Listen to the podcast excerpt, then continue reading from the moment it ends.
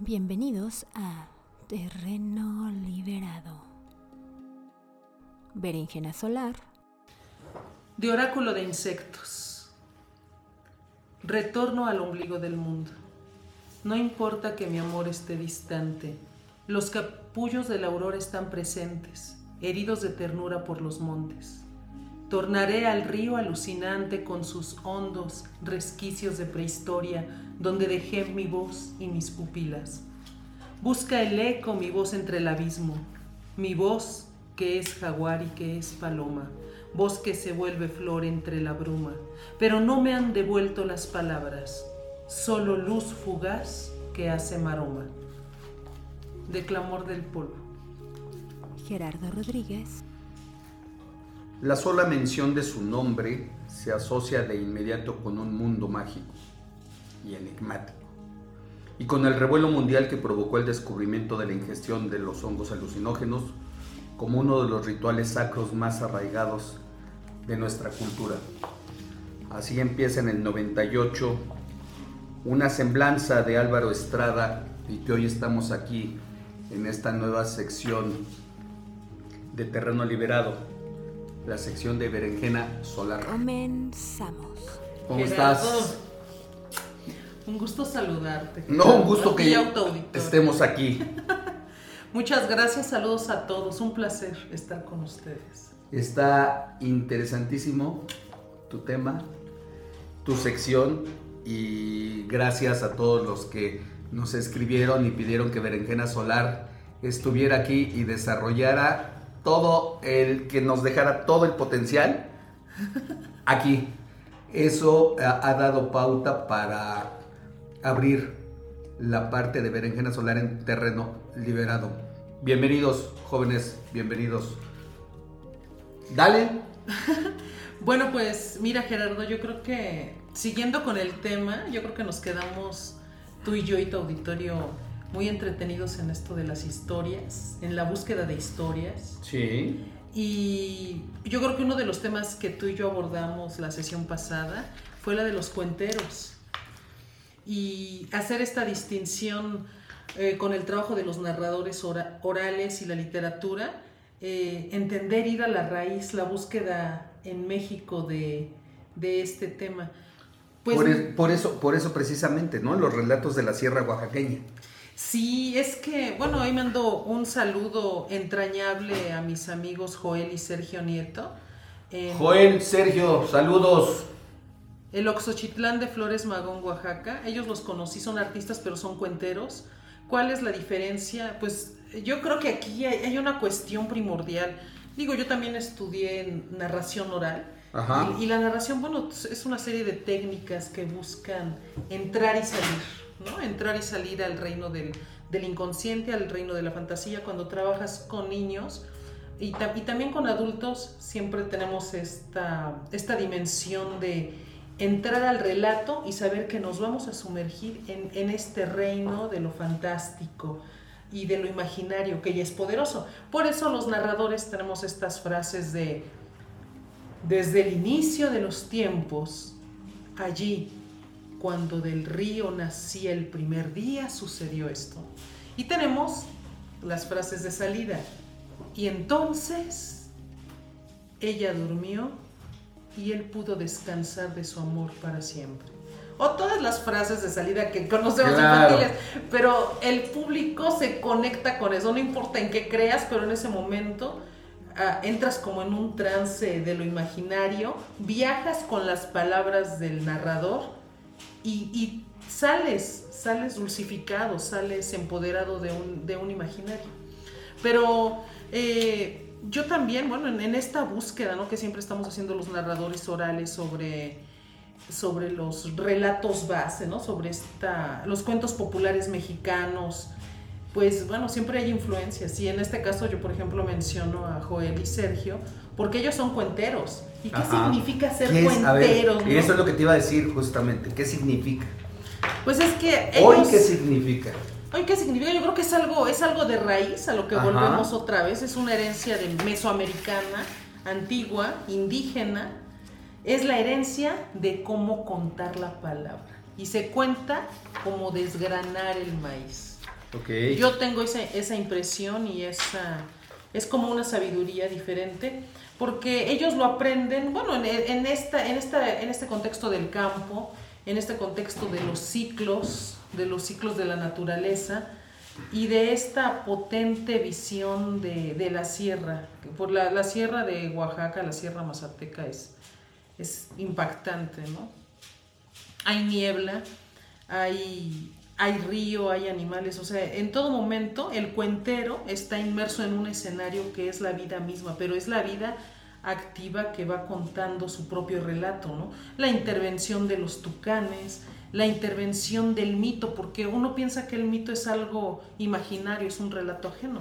No, el mito es algo vivo eh, que se entrelaza con los procesos vitales, cómo nace una semilla, cómo, eh, cómo habitan las aves, las abejas, cómo son los procesos de cultivo y cómo hay una cuestión de sacralidad en esto, es lo sagrado y lo profano, que es una herencia muy antigua. Entonces el cuentero está inmerso en este ritmo de sonidos, porque las palabras, ante todo, y esto también esto lo saben quienes narran, las palabras son ritmo.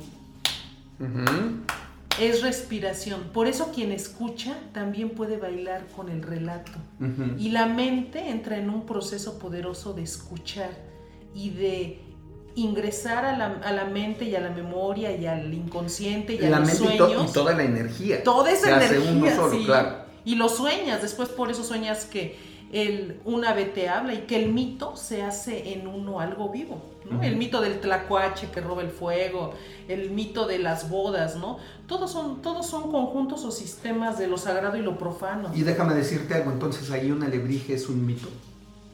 Es parte, el, un alebrije, bueno, que es una eh, un alebrije es arte, Ajá. pero al ser creado está inmerso en un mito. O sea, porque además es único. Sea nuevo, es sí, único. Está, está inmerso en ese, en ese llamado de la sierra, en esos sistemas de creación y apropiación de los sueños y la belleza. Uh -huh. y, de, y también de las rutas desconocidas. Por ejemplo, ¿no? El cuentero habla, ¿no? Y si te va, y si te va a hablar de una boda, por ejemplo, tiene que en este relato que preparar el mole, hace, tiene que hacer que los chiles se tuesten y que después en el metate los establezcas con las pasas y que los empieces a moler y va a ser el sonido de cómo burbujea ese mole y, y que, entonces aparecen y, los perros. Y que los, in, los, los ingredientes de ese mole, déjame decirte, reciban la energía del sol en el tiempo en el que se están secando. Y que las abuelas que son las que guardan eso, esos secretos y esos sueños y, y, el amor al nieto, lo preparen, ¿no? Preparen Ajá. ese sol y que digan esto va a ser una bendición para, para los desposados, ¿no? Y que van a, así como tú dijiste, ¿no? Van a guardar una energía. Toda la energía que se junta de 30 mujeres es el relato así primordial. Es, así es. Y es lo que ya está creando la, la, boda, ¿no? No el acto de casarse, no el acto no, de firmar. No el, no el acto de ir a comer mole, o sea, es, es, Eso ya es. El, el, el, No sé, es tocar el universo. sí, sí, es tocar Literal. Sí, porque aparte hay como 30 mujeres creadoras, ¿no? Sí. Y están los hombres que están también, que van tres días antes a matar al animal al, ya sea la res o al puerco y que van a preparar el consomé y que están celebrando este tejido. Es como el tejido del universo, es parecido, ¿no? Cómo uh -huh. se tejen los sistemas, cómo se tejen los pueblos y las familias a través de los relatos y las festividades, pero que tiene que, es lo sagrado, cómo estamos tejiendo lo, eh, las fiestas. Y las fiestas tienen que ver con el relato de los cuenteros, con los días sagrados y con los tiempos. Y ahí es a donde me iba a regresar, nos ibas, nos ibas a, a nos estabas explicando qué hace hoy un cuentero. Este, Yo creo que... ¿qué, ¿Qué diferencia hay con lo de hace una década, dos décadas, 100 años, no? Pero hoy, hoy, ahorita, hoy, ¿qué hace un cuentero? ¿Qué está rescatando? ¿Qué está luchando? Mira, yo creo que ahorita una de las luchas que tenemos los, eh, las sociedades, las sociedades políticas posmodernas y en crisis, es recobrar el llamado de, de la vida, de la, de la, vida circular, de la vida, de la vida que tiene su propio proceso, ¿no? Por ejemplo, uh, si ¿De rescatar yo, el respeto? de rescatar el, el amor, el amor, pero como una conciencia de, como un lenguaje que solo podemos encontrar en Mesoamérica. Te lo voy a explicar porque A ver. igual suena complicado. No, no, no. Mira, no. si un cuentero, si, si el reto de un cuentero mazateco, ¿no? En la sierra sería cómo, cómo yo puedo establecer esta ruta mágica, por ejemplo, en Día de Muertos, cuando entra la niebla sobre las montañas. Y la niebla se mete entre los ríos, entre la caída del agua.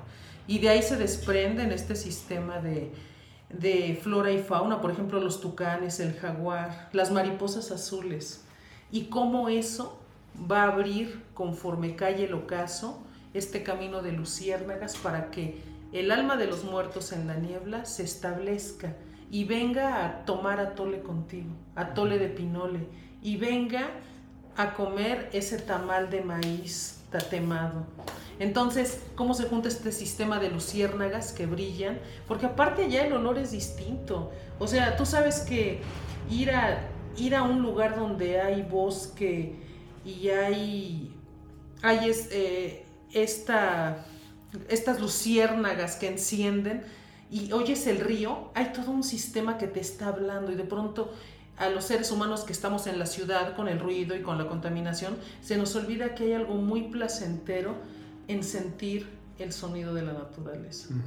Y entonces eso abierto a los ritos, estas figuras de niebla, es lo que los cuenteros, es el reto de decir, mira, el mundo que, que nosotros llamaríamos mágico es real, es un sistema vivo, es un sistema bosque que está conectado a través de la tierra por, un, por micorrizas, que es el sistema de asociación entre hongos y raíces de árboles, y que es un sistema vivo, activo, que huele y que sabe, y que cuando te duermes arrullado por el sonido de las por la luz de las luciérnagas y el sonido del río, algo pasa en tu mente que empieza a vivir día y noche y Ujú. que se hace uno con eso. Entonces de ahí surgen los relatos. Pero bueno, aquí hay un punto muy importante. Los cuenteros es cómo te transmito a ti en la ciudad ese sentido del placer para que me escuches a través de mi voz como si yo fuera el río y como si yo fuera la niebla y yo te lleve este sistema de una palabra clave entre estos dos mundos, entre los cuenteros y los narradores en la ciudad.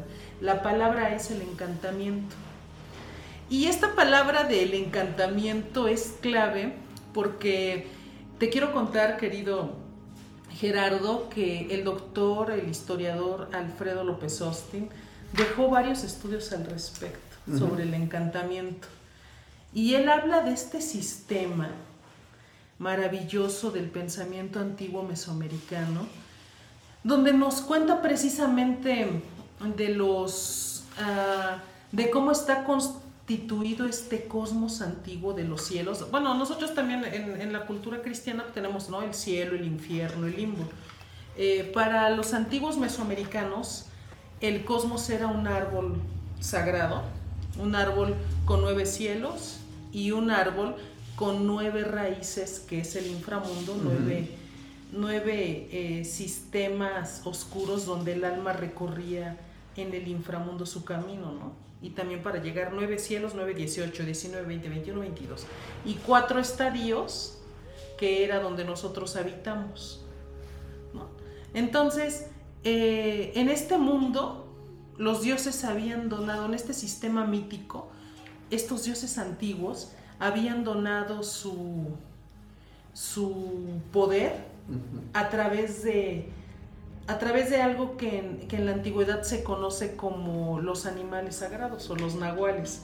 Los dioses se transformaban mediante un sacrificio en estos animales protectores, como el ocelote, ¿no? que es el jaguar, como el, um, la garza, el, el ajolote, etcétera, el colibrí. Entonces son dioses, o sea, así se entendía antes. Y estos dioses protectores, por eso era muy importante el sistema oracular, estos dioses protectores correspondían al sistema, al sistema de la cuenta del tiempo antigua, donde cuando una persona nacía tenía la protección de ese dios, que es el dios eh, que en el plano entre los nueve cielos y los nueve aspectos del inframundo, donde podían convivir con nosotros, que éramos los mortales, ¿no? Los simples mortales.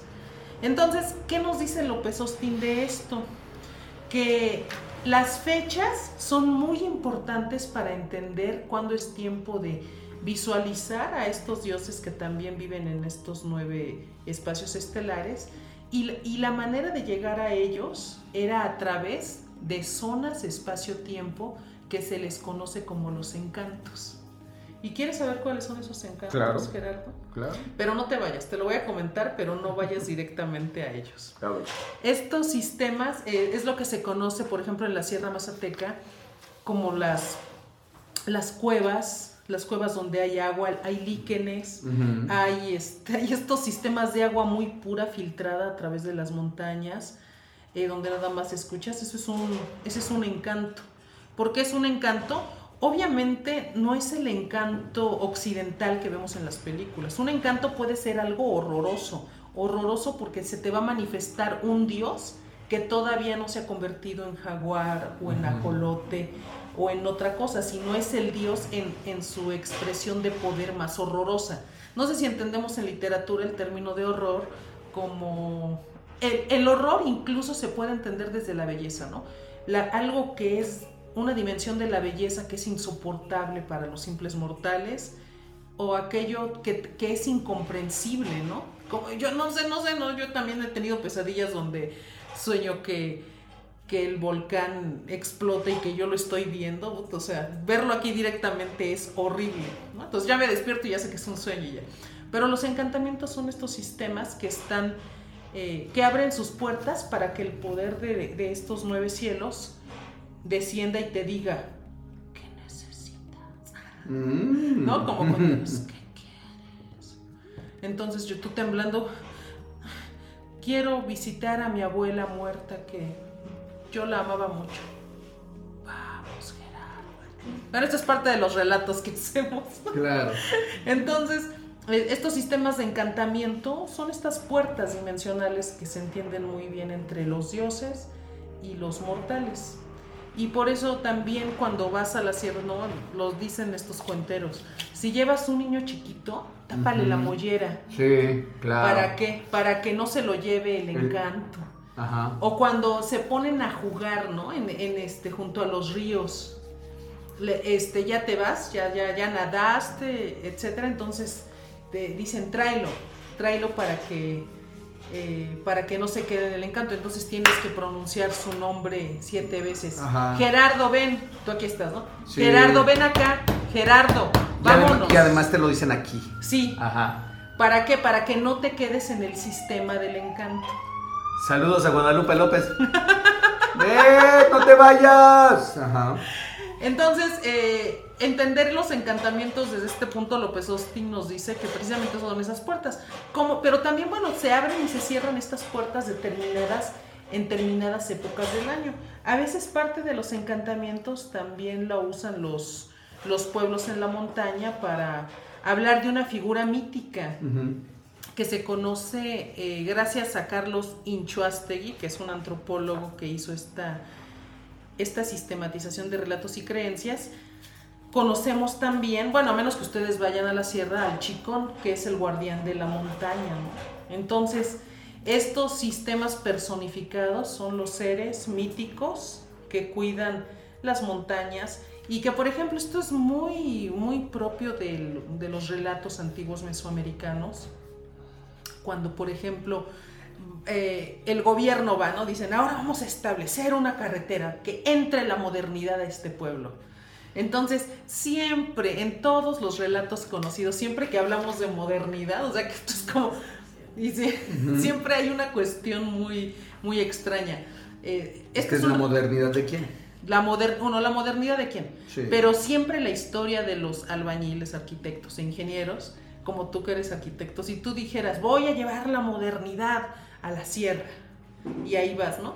Y entonces en los relatos eh, orales siempre sale el arquitecto y el ingeniero que dice, eh, me fue a ver alguien en la noche, yo lo invité a, a tomar aguardiente, un trago, pero no me dejó. ¿Y qué te dijo Gerardo? Me dijo que, que le entregara unos paisanos o que le dé dinero para que me deje abrir la carretera. Si no, no me dejará abrir la obra. De ahí sale, ¿y quién fue, no? Entonces la, la gente, ¿no? La, los habitantes del pueblo dicen, es el chico.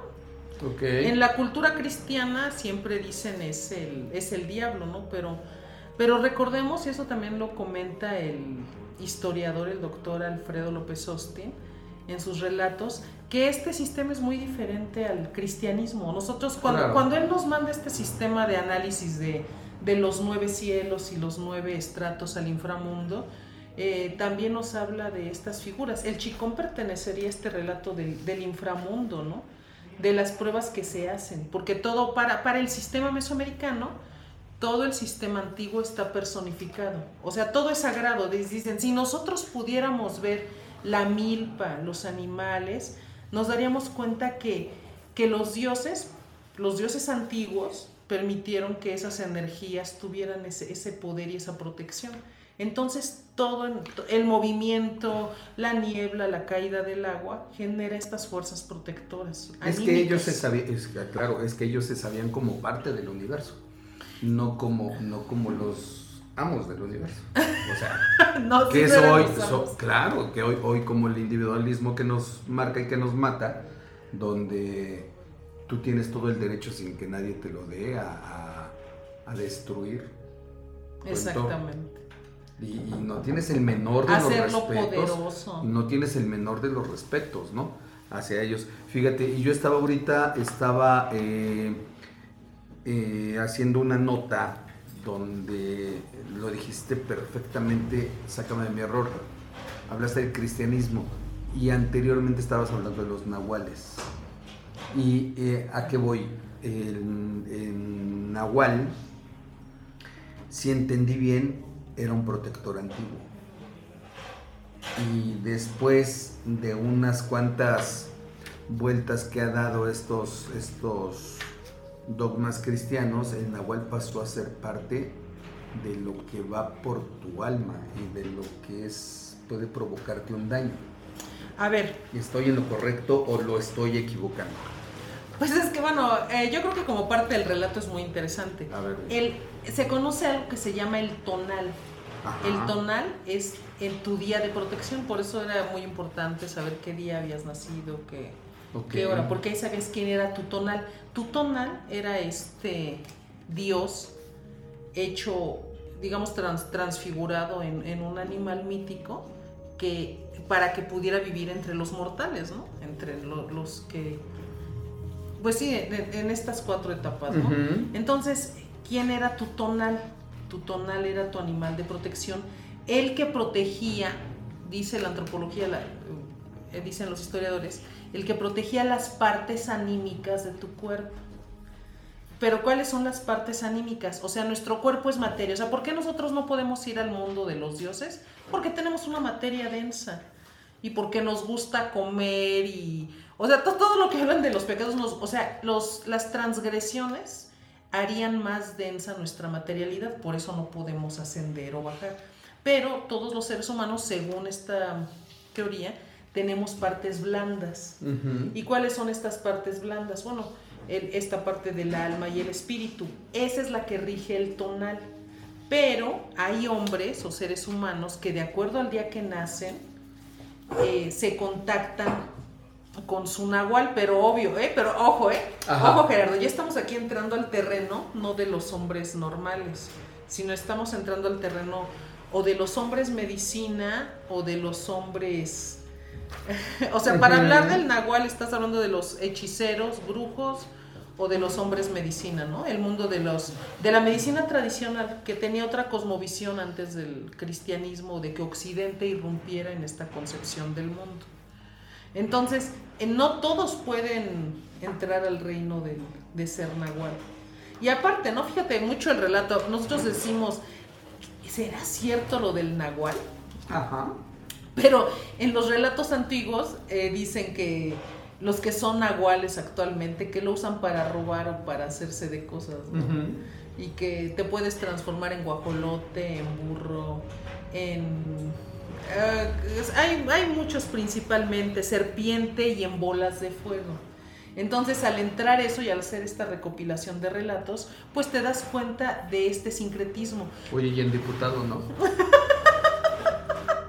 Si eres bola de fuego, sí. Ya te, imagin- te imaginas muchas bolas de fuego ardiendo. Gobernador, diputado. Serpientes.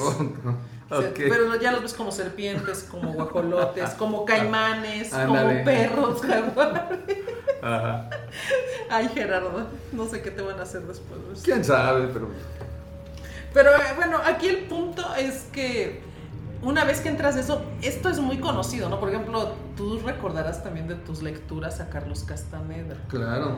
Y con esta, esta cuestión del, de...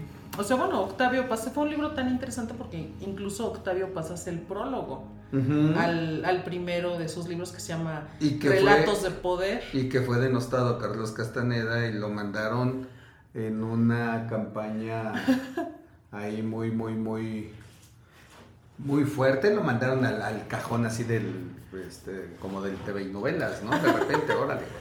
Pero Ajá. yo creo que lo interesante más allá, ah, yo creo que en el, en el relato lo fantástico es parte de la literatura mexicana. Sí. Obvio, o sea, yo creo que esta es la cuestión de los cuenteros. Eh, y de, de los cuenteros y, de, y del el personaje del indio Jackie que aparece con Carlos Castaneda y de Carlos, se puede ver como es un relato. Digo, no sé si a mí me interesa saber si es verdad o no. El tema de la verdad es muy relativo siempre que entras en el reino del relato, porque entrar al reino del relato es entrar al reino de lo mítico. Y entonces, yo también te puedo decir, eh, yo comparto, agradezco saludos a la familia Gallardo, Saludos, familia. Gallardo. allá en, las, en, en la sierra. En la sierra. Sí, cómo no. Eh, a don Abelino Gallardo y a, todas, a todo su clan familiar, porque efectivamente yo acababa de leer también a Carlos Castaneda y los relatos de poder, y hay una frase que decía, que le decía don Juan a Carlos, ¿no? Le decía el otro, ay, pero enséñame, yo, yo quiero transformarme. Le decía, te estoy... ¿Ves ese atardecer? Míralo claramente. Ajá. Este, yo te podría decir que es la, que la eternidad, que es la eternidad y que tomara su poder. Y aunque te lo esté diciendo y lo mides, no puedes hacerlo. Claro. Es algo Claro. parecido. Entonces, eh, el poder, uno de los actos que hacen los cuenteros, los narradores y quienes escuchamos, porque escuchar es un acto de poder, es contemplar. Y Bueno, yo creo no que es todos sabemos escuchar. así. Entonces, cuando don Carlos dice, aquí está la eternidad, ¿qué harás con ella? O mejor dicho, no todos queremos escuchar, pero todos queremos el poder. Exactamente. Claro. Un buen inicio, si, si yo le contara un cuento a- al sistema político es...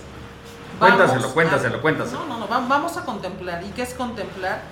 Viajen conmigo a través de la niebla. Y a través de esta niebla te voy a llevar a tu yo iniciático. Y bueno, ¿qué les diría a los diputados y senadores que, por ejemplo, bueno, hagamos una memoria de cómo, si, si viajamos ahorita al Museo de Antropología e Historia y observamos los atavíos de los gobernantes mayas, ¿no? Que eran como muy complicados en, Sí. esta, en esta piedra. Sí. Eran complicados, ¿sabes por qué, Gerardo? ¿Por qué? Porque se disfrazaban de. Bueno, eso no, no, es, no es se disfrazaban.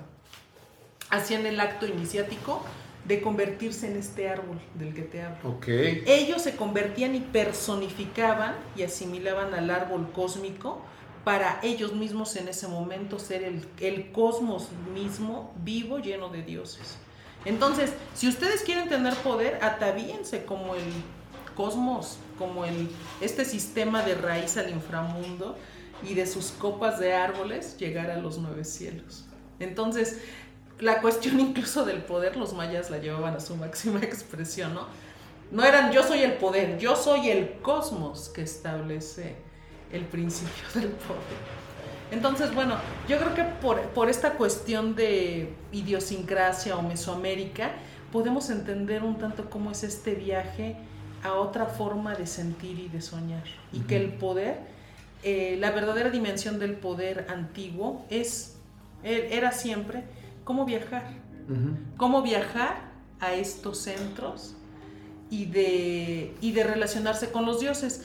Fíjate que, que, por ejemplo, cuando decían que estos dioses eran este jaguar y este ajolote, etcétera, las estrellas tenían la idea de que eran una flecha. Ajá. Y esta flecha, cuando, cuando llegaba la noche, es como, es como el susurro del viento, ¿no? Así.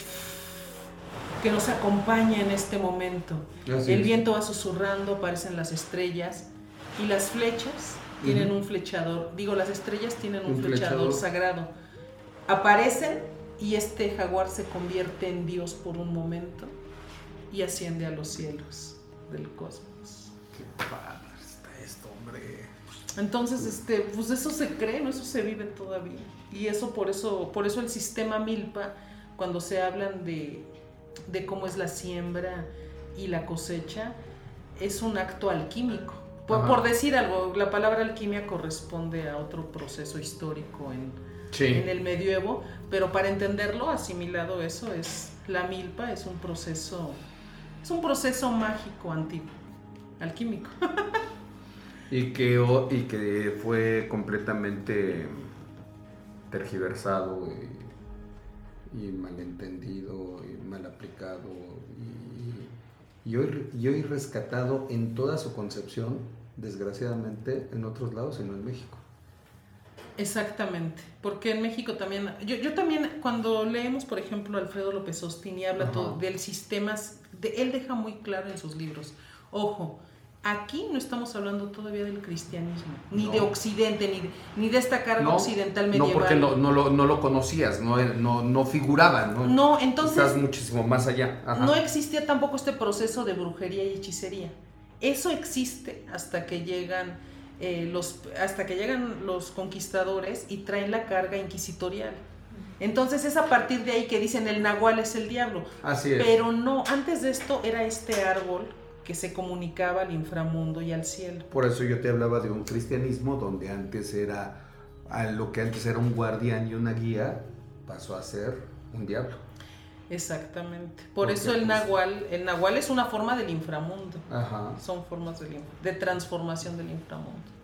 Y que cómo se obtienen esos poderes, no es para que lo, así dice el relato, eso sí, sí leen la historia, bueno, pues es, es lo clásico en todas las culturas, ayunen, con ayuno, con, eh, con la purificación, pues es, es el camino de las visiones, ¿no? Tal como, tal como se dicen para que, el- para que la densidad del cuerpo, dice López Austin, Se aligera, Se aligera. así es, claro. y el alma pueda tener un vuelo. Así es. Por eso es que, por eso es que los relatos de poder de Carlos Castaneda también dijeran, ay no, esas son cosas de imaginación, pues sí, pero pues es En la parte materialista actual dirías es que si no le metes tanto veneno por la boca a tu organismo, no estás tan contaminado, tan intoxicado. Exactamente. Yo creo que No. esos procesos son de desintoxicación, tú bien lo dices, ¿no? Y obviamente cuando tú estás en un proceso de desintoxicación, pues entras en armonía contigo mismo y con el universo. Exactamente. Entonces, no sé si quieras que te lea precisamente Claro. una serie de relatos, no son míos, mira, traje, hice la búsqueda de Carlos Inchostegui, porque yo creo que él comprende muy bien, él es un, él es antropólogo, y yo creo que por eso hay esta base, siempre que, que vamos a un lugar a hacer un trabajo, y esto, esto también nos lo dan en, en los procesos de trabajo social, los universitarios, cuando vas a trabajo de campo, dicen, intégrense a la comunidad a la que vas. Pero a veces vamos con arrogancia, vamos a decir, no, no, no, te voy a modernizar, te voy a hacer una obra que te va a hacer rico. Sí, sí, Y destruyes los sistemas. Y destruyes todo. Y te cargas al- a las figuras míticas y después dices, ay, no entiendo qué pasó, yo venía, yo, Ajá. Yo este, planeé esto para un bien y... No, y si no, si, si, si el pueblo organizado no te da chance y no puedes, entonces este, con mucho coraje dices, bola de atrasados. Bola de atrasados. Sí, ignorantes. Dices, cuando el ignorante eres tú. Cuando el ignorante eres tú. Entonces hay que interrelacionarse con estas... Dale a la lectura que estamos con Berenjena Solar. Aquí, en su sección. Gracias, Gerardo. Es tuya. Adelante. Mira, este es del Chicón, o sea, en, Relatos de Niebla, Figuras en la Niebla, Carlos Inchoastegui. Es un clásico. Dice, ¿cuándo son los recorridos del Chicón?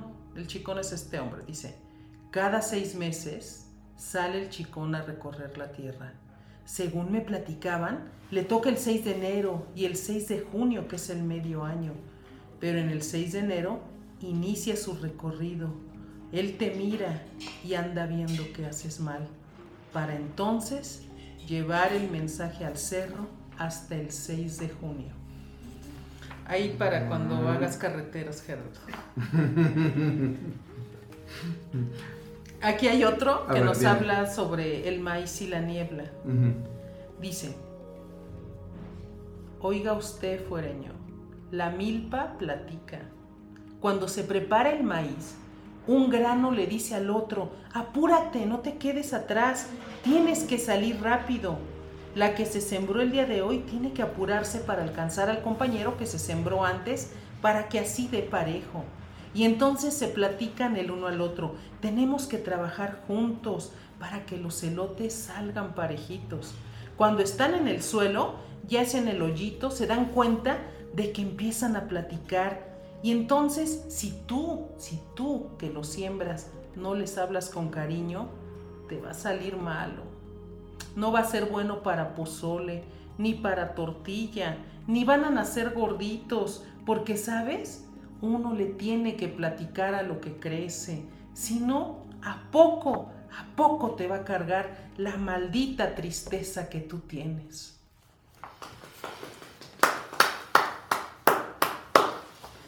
Algo que en este país es nuestra bandera, nuestra identidad, el maíz, y que durante, en esa pérdida de identidad y en ese entreguismo de muchos de los gobernantes que hemos tenido, lo hemos perdido. Y hoy el maíz pasa a ser más que un asunto de identidad, de orgullo, de alimento para el alma, pasa a ser un simple costal que hay que Lleno de im- gusanos. importarlo este, pues, como alimento para comer y ver qué puedes hacer. Desgraciadamente, y hace rato sí lo decíamos a manera de broma, cuáles, qué posiciones podían jugar diputados, senadores y demás. Bueno, pues esa es la que han jugado durante 100 años. Romper nuestra identidad, nuestro origen, nuestra cultura y darle la madre a este país, ¿no? Pero date cuenta de algo, ¿eh? Ahorita te acaban de, nos acaban de dar un secreto, ¿no? Todo lo que comes ya no está cantado. Si volvemos al origen, si tú le cantas a tu maíz, tendrás un alimento para el alma. Crece. Y todo ahí es donde vienen los relatos, los cuentos y algo que de repente se ha perdido también, no de repente, de para acá se ha perdido. Antes, en el regazo materno, eran los cantos de la mamá hacia el bebé. Las nanas. Las nanas, pero la, la madre cómo, cómo cargaba al bebé y le cantaba. Hoy, pues ya Junto nada al pecho, Claro, aquí. junto al pecho. Aquí. Con el re- arrebozado el niño. Y hoy, el, ¿qué tienes en, en- en- en vez de eso? Pues una cámara de video, eh, las, las, las redes, las plataformas de música, para que tu hijo desarrolle su estimulación temprana, este Baby Mozart y la chingada y todo eso. Pero bueno, eso es lo que hemos perdido. Y eso es lo que se rescata aquí en los cuenteros. Mira, los- sí, en los relatos que los son los que es la que es la base de los cuenteros. Así es. Aquí viene uno, y yo para ti que eres arquitecto, dice cuando se construye una casa. A ver. Cuando se construye una casa, todos pagamos. Esa es la costumbre en la Sierra Mazateca. Hay muchas formas de pagar, cada quien tiene su costumbre. En cada esquinita le pones cacao, tabaco, pisiate o moneditas. Bueno, algunos también le ponen más cacao que monedas. O el San Pedro, que es un hongo. Porque cuando están las curaciones, así tu casa se vuelve encantada. Entonces, cuando vas a su casa y depositas tu ofrenda, se hace una explosión la tierra para que acabe con los dueños que son los güeros Mm. y revientas eso que está bajo la tierra para que no te lleve, para que tu casa te deje vivir en ella el tiempo que tu aliento de vida, que a tu aliento le está permitido. Y también por eso a los chamaquitos se les dice, aquí tienes y ya puedes vivir. Mira qué padrísimo. Y hoy, no le mandamos saludos al cártel inmobiliario de la Ciudad de México. Qué poca, no. Este, pero fíjate, me acuerdo, el, aquellas tradiciones, y, y, hace falta toda esa claridad, ¿no? Nos hace falta clavarnos en esas lecturas.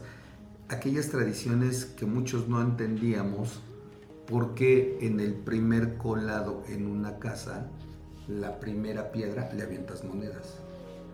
Exactamente. O sea, eso es algo, este, bueno, es hasta acto de gobierno, ¿no? Eh, en los estados, en los municipios, en cualquier lado, ahí va el señor feudal a poner la primera piedra. Y, fíjate, aparte de que ya no, ya no le ponen ni moneditas, los que van a habitar, y me refiero a, todos los habitantes de ese espacio, sea una escuela, sea hasta una casa, lo que quieras, una obra pública, si está ahí el señor feudal. Los que van a habitar eso son los que están hasta atrás, porque la foto hay que sacarla como acto de gobierno. Y todo el pueblo, y todo el reconocimiento, y todo el agradecimiento, lo que estás diciendo aquí, toda esa ofrenda hacia, hacia el uno mismo, hacia ese árbol, hacia ese universo, pues quedó olvidado. No existe más. Seguimos viviendo o seguimos alimentando una forma que ya no es nuestra, de hacer las cosas, de construirlas, de diseñarlas, de vivirlas, de habitarlas. Ya nos sentimos, dice nuestro auditorio acá en vivo, de sentirlas, ya no, ya, ya no se sienten, ya no son tuyas. No, y aparte, es, eh, bueno, había este sentido de, de, que todo era, este sentido de lo sagrado y lo profano uh -huh. estaba dimensionado, ¿no? O sea, por eso decías, yo, me, yo no me atrevo a hacer, o no deberíamos atrevernos a hacer actos malos porque estoy entrando en terreno de lo profano. Así es. Entonces, por eso mismo, cuando tú hablabas del tema de María Sabina, que es el gran relato antiguo, el gran relato cosmogónico, este tema va a Sí. crear amplia discusión y todo. Es Eh, creo que lo vamos a abordar con mucho respeto, Sí, porque claro. es un legado hasta para la literatura, para el hetero Homero eh, Octavio Paz, estuvieron al tanto de, estos descubrimientos. Fue un descubrimiento porque se, le se conoce también a la sierra, ¿no? Como este ombligo de Quetzalcóatl o un ombligo de universo. ¿Por qué, ¿Por qué se conoce así? Bueno, pues porque hay una revelación, ¿no? No se conocía.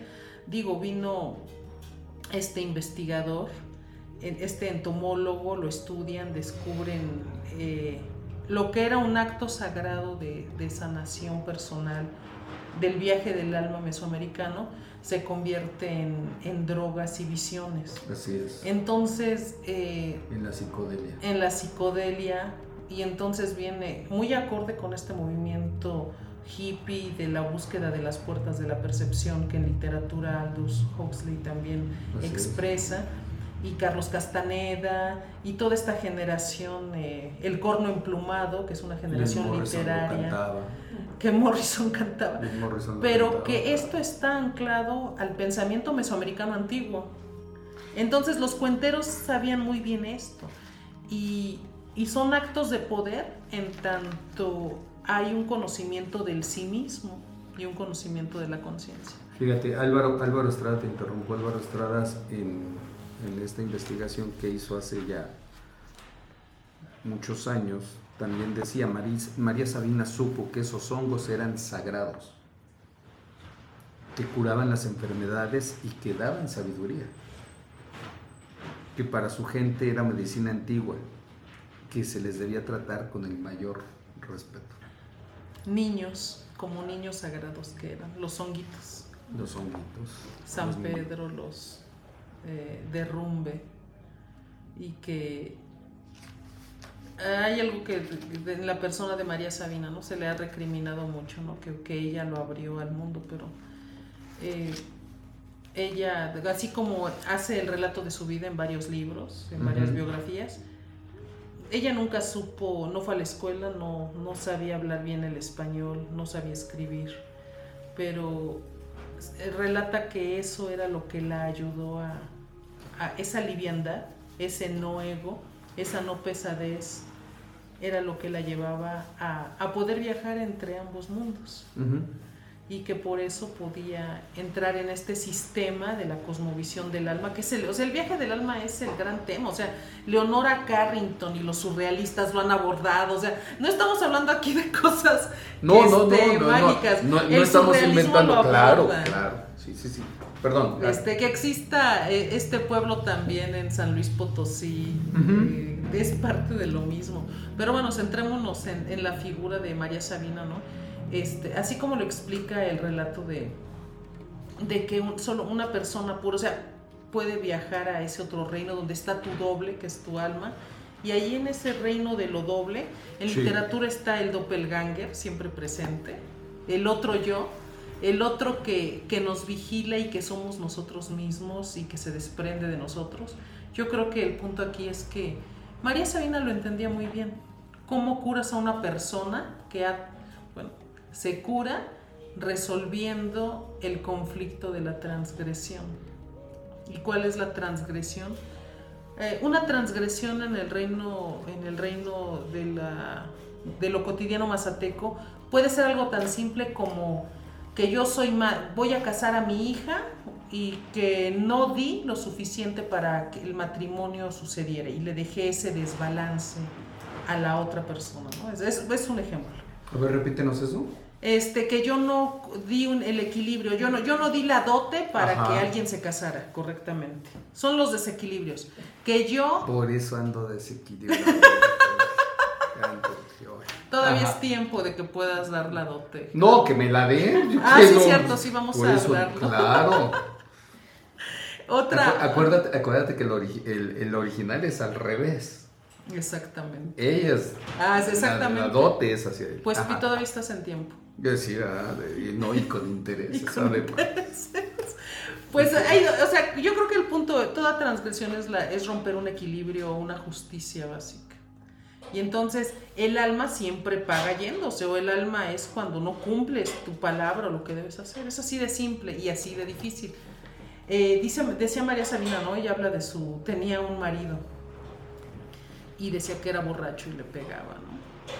Y él quería hacer lo mismo que ella, consumía la misma cantidad de hongos, pero como él era un alma, una, una persona golpeadora, violenta, Ujú. etcétera, él, por más que quería hacer el viaje, él era brujo, él era, él era brujo negro, o sea, no es lo que se haga, sino es quién eres tú. Claro, Siempre sale a... eh, Yo me quedo con eso del relato, ¿no? claro. Y entonces de- decían que por eso María Sabina, siempre que habla de, de esta poética que muchos también autores han retomado, sus cantos, de yo soy mujer meteorito, yo soy mujer estrella, pues esto está en sus relatos, cuando ella hace ese viaje, es porque ella lo relata, ella decía que la figura de Dios era como, una, como un reloj, como un reloj muy complejo pero a, a su vez no, no es como nosotros imaginamos un reloj, sino como una serie de, de relojes interconectados. Una que- maquinaria. Una maquinaria de relojería de la- del sistema del tiempo que, que funcionan al unísono. Y ella podía viajar a través de esa relojería e ir por los diferentes tiempos a ver dónde estaba esa alma. Y bueno, el tema del alma, yo sé también que ahorita no es un tema moderno, ¿no? Quien habla del alma, pues también va a decir, no, no, no, yo, yo tengo mis, de- yo hago lo que quiero, ¿no? Pero este, en, este, en este concepto antiguo mesoamericano, el alma es algo tan...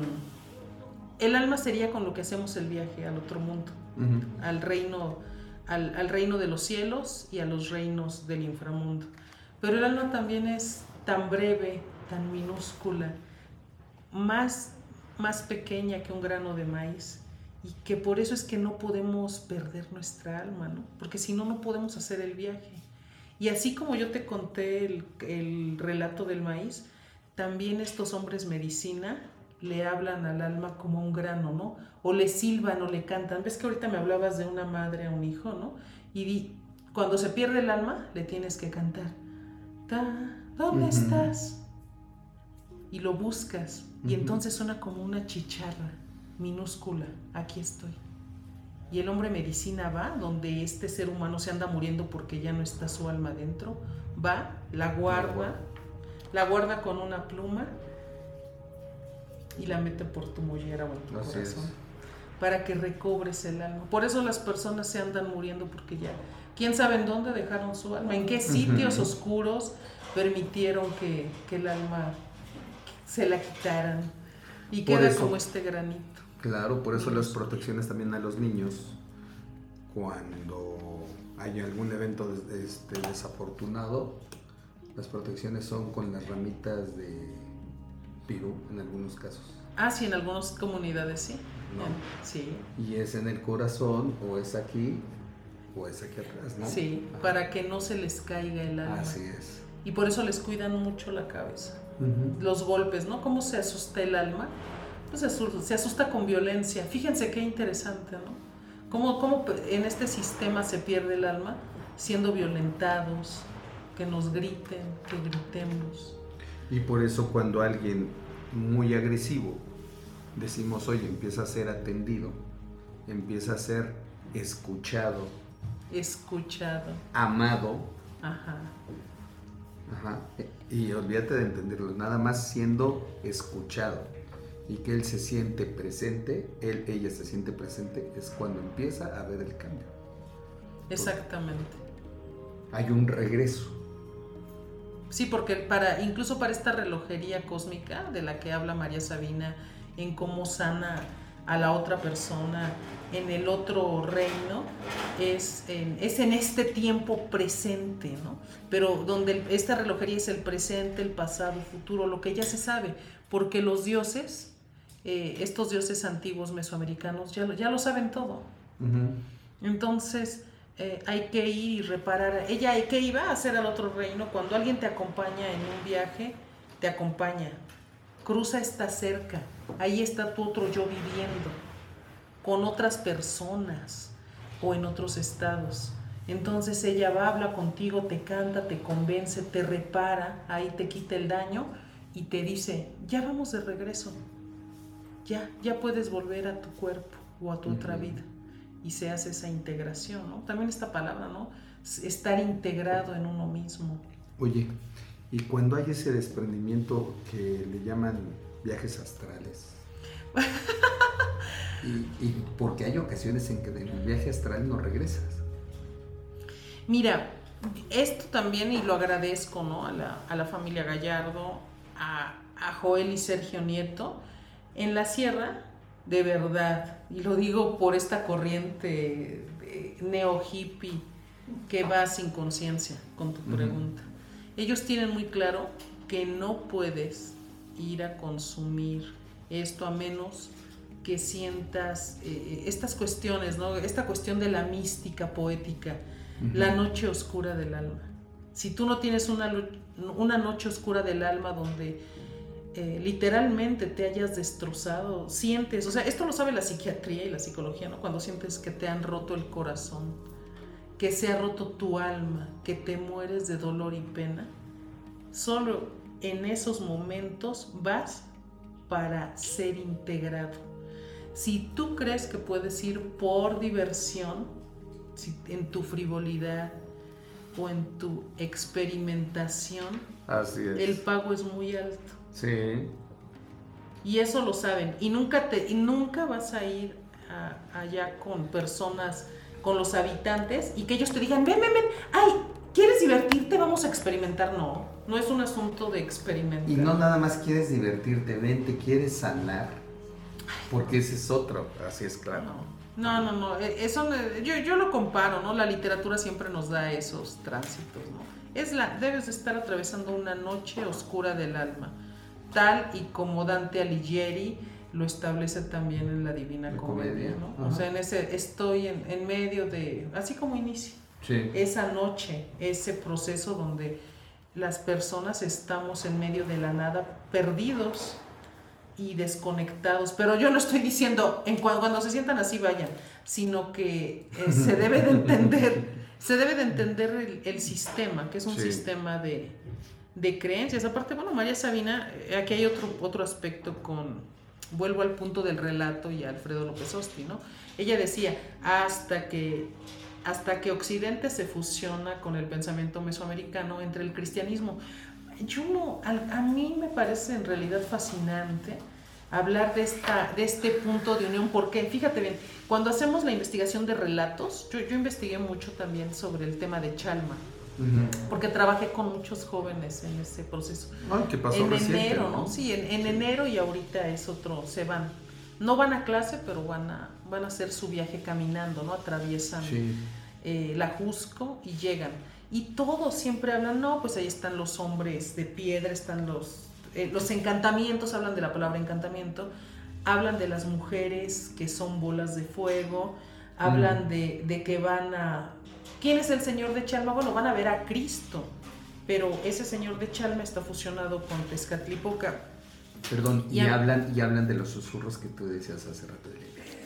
Ah, de los Hablan susurros. también, Sí, sí, sí. Sí, que, que vas, que atraviesas en este camino que es una peregrinación. Sí. También hablan que te salgas del camino. Ven, ven Ajá. conmigo. Ah, Yo te, yo te llevo, ¿no? Para, para cometer transgresiones, que es el que, pues, que son las peregrinaciones. Pero ¿por qué Chalma es tan interesante? Porque hay muchos relatos que hablan también de que eh, personas que no han cerrado. Fíjate cómo está el aspecto mítico. Esto yo lo uno a los griegos. Ajá, Este río de, me interesa. eh, eh, bueno, hay agua, ¿no? Quien conoce Chalma ya- es un sistema de acuático hermoso.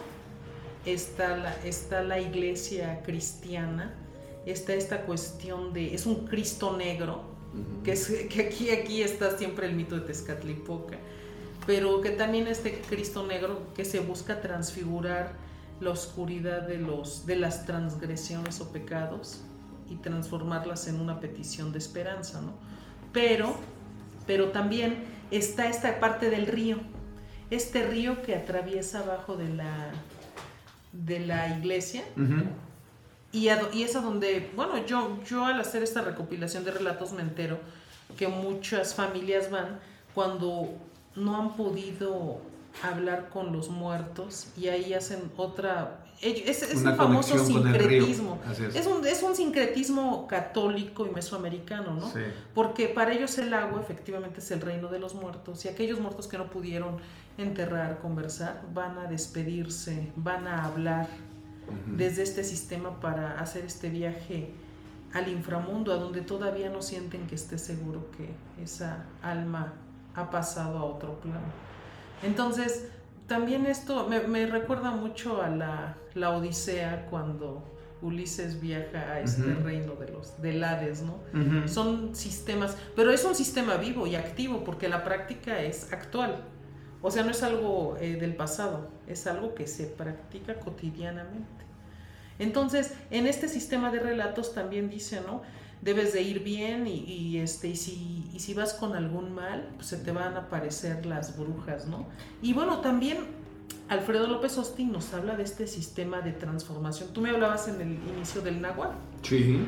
Pero también está el sistema de las brujas, ¿no? Que se dice que son... Todavía el relato es actual, o sea, hice la recopilación hace unos meses y es un relato vivo. ¿no? Pe- Persiste, ¿no? En algunos pueblos cercanos a Xochimilco, Milpalta, a Chalma, de las mujeres, ¿confías en tu esposa? Claro. ¿Y has visto si de noche ella se quita la- las piernas y se convierte en... Prefiero no verlo. Ok, eres buen esposo. Haces bien porque eso es lo que pasa con algunos esposos. Que se si, si espían a su esposa a medianoche, eso dicen los relatos, se quitan las piernas, las dejan junto al fogón, se ponen dos patas de pollo, se ponen las alas de- del guajolote y se van Y volando como bolas de fuego. Son las famosas bolas de fuego. Pero esto lo nombra también Fray Bernardino de Sagún en, en estas crónicas, ¿no? Ajá. Por eso es que este, dicen también en las chinampas que no les gusta mucho ir a atravesar el, este sistema Así es, acuático claro. porque están estas mujeres Están ahí en, en la copa de los así, árboles. de los árboles, así es. Y dices, es un ave, pero cuando les ves la cara es una mujer. Bueno, pero este sistema, yo no estoy No, la que bronca sea- es que encuentres ahí a tu mujer. Eso es lo que espanta. Es lo que te digo, Sí. que si tú, es mejor no espiarla a las 12 de No, la no, no. no. Y los esposos que son malos dicen, me casé con una bruja, y lo que hacen en los pueblos dicen que les queman las, que son patas de palo, las queman, y, y ya la, la mujer se quedó convertida en, en guajolote, ¿no? Esa es, el- esa es la creencia. Pero bueno, es una creencia activa el día de hoy, no del pasado. Entonces, eh, en este sistema de cuenteros, pues tiene que ver mucho la comprensión del sistema eh, mesoamericano, esta cosmovisión. Es interesante cómo se fusiona en esta idiosincrasia, así como lo maneja Octavio Paz en El laberinto de la soledad Ajá. cómo se, cómo se fusiona este sistema, ¿no? Porque en la figura de, un Cristo que se sacrifica, fíjate bien, ahorita es muy despreciado, yo he escuchado también, ¿no? De ¿Por qué se dice que el Cristo flagelado es una figura que desmerece poder? Pero te voy a decir algo, para el pensamiento mesoamericano en Chalma, conocer la figura de un Cristo excesivamente, así como la de la película La Sí. Pasión de Cristo, golpeado, eh, lleno de sangre, herido, precisamente representa el sistema de ofrenda que se tenía pensado. O sea, la imagen de Cristo cabe muy bien como aquel Dios de sa- sangrante que entrega su corazón para que todo siga funcionando. Y aparte, sí quitaba un gran peso, o sea, por eso es impresionante cómo se da el sincretismo dentro del mito. No, quiero hablar de cuestión religiosa, por favor, es, es- solo es la, la narrativa desde los mitos, pero cómo entender cómo en los relatos que hacen eh, sobre Chalma, encuentran a este Cristo, porque los frailes llevan a Cristo donde estaba Tezcatlipoca, y lo aceptan porque efectivamente decir que él dio su, para los mesoamericanos, su corazón por nosotros, les quitaba a ellos el peso de estar ofrendando personas y familiares. Claro. Entonces, No, sí, y además con el chip que traían de, de- de- el, el asesinato, sí. ¿no? Aparte, sí hay relatos donde dicen que Chalma era un pueblo también en la antigüedad del oficio de matanceros. Así es. que de los que traían al, a la gran Tenochtitlan para el oficio de, de los sacrificios que se hacían a los dioses. Entonces, Cristo, Cristo queda como este, este mito completo que detiene el cese de las ofrendas. Sin duda, entonces es un sincretismo que, que por eso se entiende la devoción de Chalma desde los mitos antiguos. El sistema del agua, de- del agua que nace de un árbol y que de ese sistema de agua hay un río que lleva a los muertos a su destino, al inframundo. Tiene que ver con cuestiones muy antiguas que se viven sin que uno se las cuestione. Ok. Berenjena solar. Hoy relatos de la Sierra Oaxaqueña y María Sabina. Nos queda uf, horas y horas y horas, libros y libros y libros sobre este tema. Hemos apenas entreabierto la puerta, Sí, solo hemos pero echado un vistazo. nada más. No, hemos eh, apenas vamos leyendo ni siquiera el prólogo. Este, estamos hojeando ahí el, el lomo del, del libro. ¿Qué más nos vas a leer ahorita? Eh, ¿Qué más trajiste? Mira, traje sobre la medicina, precisamente como hoy vamos a hablar de este tema. Los hombres medicina. de los hombres medicina, eh, sobre este relato que se hace. ¿Qué te parece si, qué te parece si, si, si esto de los hombres medicina nos haces una pequeña lectura de lo que traes ahorita y con ese arrancamos el siguiente, la siguiente intervención de Berenjena Solar y arrancamos con los hombres medicina, ¿cómo ves? Sí, y los relatos literarios cercanos a ellos. Órale. A Mira, ver. Nos dice María, nos dice María Sabina, esto se los quiero leer, dice que eh, ella es, cuando ella se casó, que dice que su esposo que se llamaba Marcial, que él se, él curaba con hierbas, la golpeaba, siempre andaba borracho y la golpeaba. Y entonces que le tenía mucha envidia porque ella con el hongo había aprendido a, a dialogar.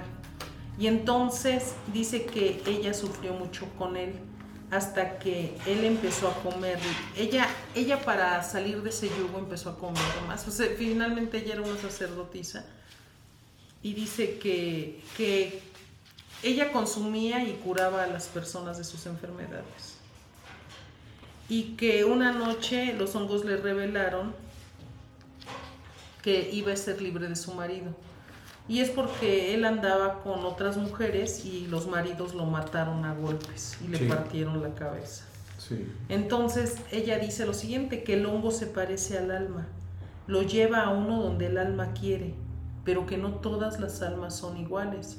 Marcial, Marcial llegó a tomar el teonanácatl, que es la carne sagrada de los dioses, en náhuatl, ¿no? es la traducción, y también tuvo visiones, pero sus visiones no sirvieron de nada. Muchas personas lo comen, pero todas viajan a un mundo que aún no se sabe. Es lo que tú me decías. Solamente revela los secretos a un alma que sabe respetar el mundo de lo sagrado. Así es. El- Yo quisiera cerrar esta primera aparición dentro de Terreno Liberado, nuevamente citando a